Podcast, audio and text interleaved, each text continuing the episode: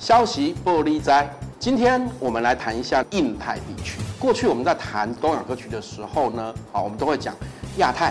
在日本以前的说法叫做极东地区，现在呢最流行的已经不叫亚太了，现在最流行的叫做印太地区。这个说法呢，跟国际政治以及地缘政治有很大的关系。而这里面呢，跟台湾有一个哈，大家也一定很关心的东西，就是国际贸易。大家好，我是何成辉，小肖。首先，我们来看一下这个图哈。曾经有说过，在台湾的地缘政治中，最重要的观念就是所谓的岛链的观念，也就是第一岛链和第二岛链。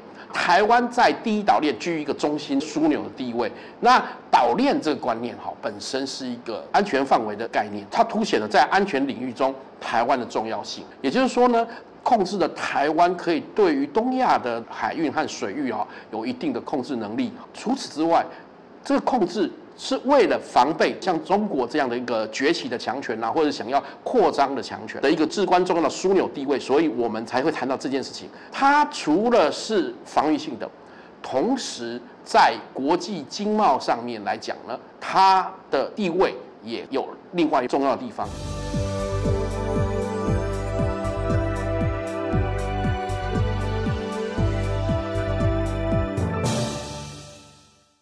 我们看一下这张图呢，是世界的海运图，颜色越深的地方就表示它的航运越频繁，交易量也越大。那我们可以看到东亚地区，你看一直是又深又粗又红，而且你们发现最明显的地区其实就是在东亚地区，但是。南边的这个红线也非常的深，这表示呢，从二十世纪的末期，时间大概是最后的二十年，一直到现在的二十一世纪呢，东亚这个地区的经贸量哈，其实非常非常的庞大，也越来越趋重要哈。时至今日，在这个全球化的世界里面，经贸的产值和运输量已经可以跟传统最频繁的经贸往来的，比如说欧美这的路线哈，互相媲美。你看其他地方都相对来讲细而颜色浅，表示这个经贸的量还有一定的差距。我们举个例子来说，一定会经过的南海地区，包括中日韩台，好，这四个国家都要经过的这个区域里面，一定会经过南海地区。一年经过南海地区的国际贸易量，最保守的估计，哈，其实它大概前年，哈，也就是二零一七年左右的估计量量呢，就已经达到了五兆美金左右，这个惊人的天文数字，哈。作为一个对比，我们来比一下，依照现在的汇率比值，大概是台一百六十兆，台湾一年政府的总预算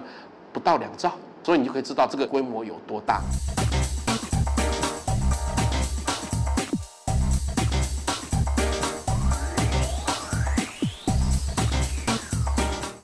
我们来看一下东亚地区里面，其实这个经贸量主要的贡献国家，当然就是我们都知道，一定是日本、中国、韩国、台湾。这里面有早就是经济的已开发国家日本，那当然也有。崛起的这个所谓的经济强权，速度很快，一度超越日本，成为世界第二大经济体的中国，当然也更不能忽略说。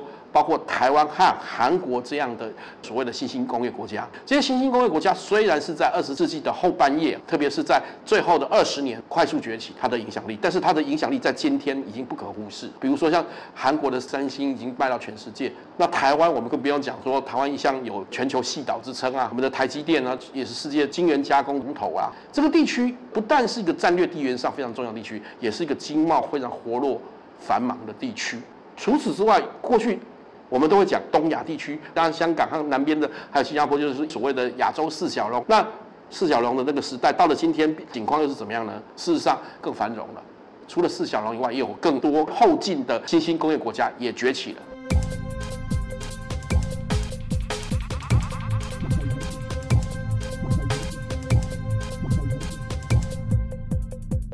我们来看一下下一张图，大家也可以看到哈。这个地区呢，除了刚刚我们讲到的台湾以外，新兴的部分呢，就是其实就都是在环南海地区，比如说台湾比较熟悉的泰国啦、印尼、马来西亚、新加坡啊，或者是菲律宾，这些跟台湾其实息息相关的国家。不管在经济上、文化上，乃至于在人口亲缘上面，其实我们越来越多的新台湾人，可能他们的祖先甚至他们的父母，也是来自于这些国家。而这些国家早就已经不是我们过去以为的落后国家。事实上，在现在从二十世纪末叶一直到二十一世纪，他们也是快速的崛起。那在全世界中的经济上的表现来讲，也有非常好的表现。而这边一个地区的人口，我们这个东协十国的经贸产值非常非常大。那所相关关联人口呢，也有数亿人。规模。当然，我们更不可以忽略，哎，在跨过这个海的另外一边的印度和巴基斯坦，也就是说，包括这个印度洋和太平洋这一块呢，是全世界目前啊经济成长最快速的地方。过去如果有些朋友在做投资的部分，一定常常有说东协十国开发基金啊，或者什么印度开发基金等等哈，这个我们一定都听到。也正是因为如此，这些国家不只是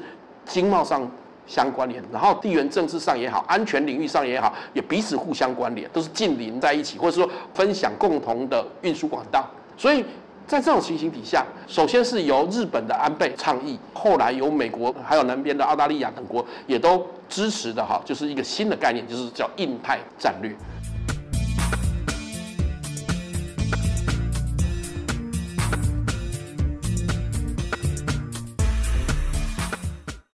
印太战略之所以重要的部分，是因为它与整个全球经贸增长有很大的关系，同时这个区域也是敏感的地缘政治区域，所以呢。时至今日，美国过去在这个亚太地区的战略的说法，已经更改为说为印太。像川普总统上来就讲说要发展所谓的印太战略，美国的太平洋舰队现在也改叫做印太舰队，把这个地区叫做印太战区，所以凸显了这个区域的重要性。而这个重要性里面不可或缺的一员是谁？就是台湾。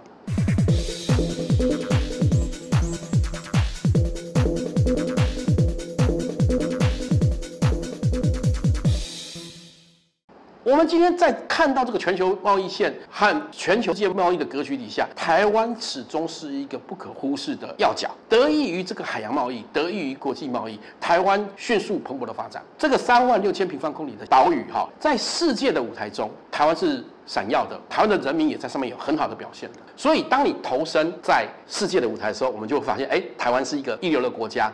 那如果我们设想另外的状况，如果我们屈膝了，依附了一个不是海权的国家，成为这个陆权国家、非海权国家的一个海滨的边境小岛，也就我们成了一个帝国的边陲，会比较好吗？如果我们理解了这边，我们就会理解说，拥抱的大洋，你将拥抱的是数之不尽，而且与全球交流的全世界的航运网络。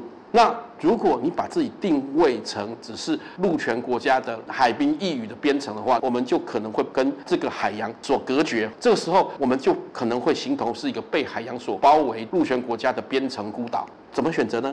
我想，睿智的各位朋友们一定知道要做怎样的抉择。